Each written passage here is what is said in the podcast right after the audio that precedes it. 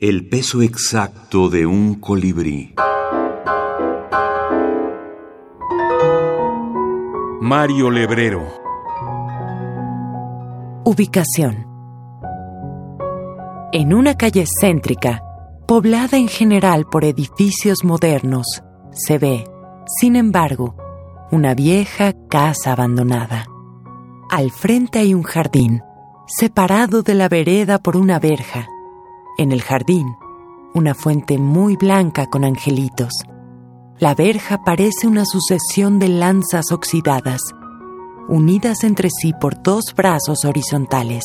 De afuera, se ve de la casa un ex rosado, actualmente muy sucio y verdoso, que corresponden al frente y de algo de una persiana muy oscura. Esta casa interesa solamente a algunas personas que caen bajo su influjo. Estas personas, entre las que me incluyo, saben de algunas cosas que allí suceden. Mario Lebrero. Cuentos completos. Literatura Random House. Ciudad Autónoma de Buenos Aires, 2019.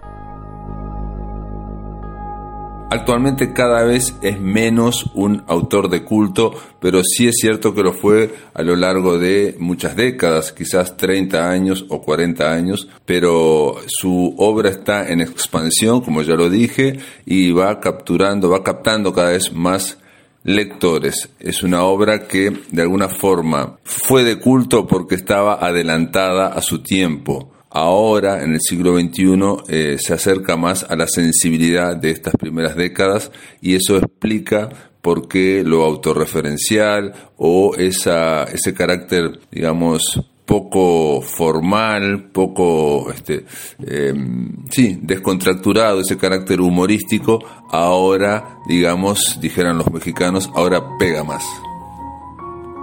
Pablo Silva Olazábal escritor y periodista uruguayo.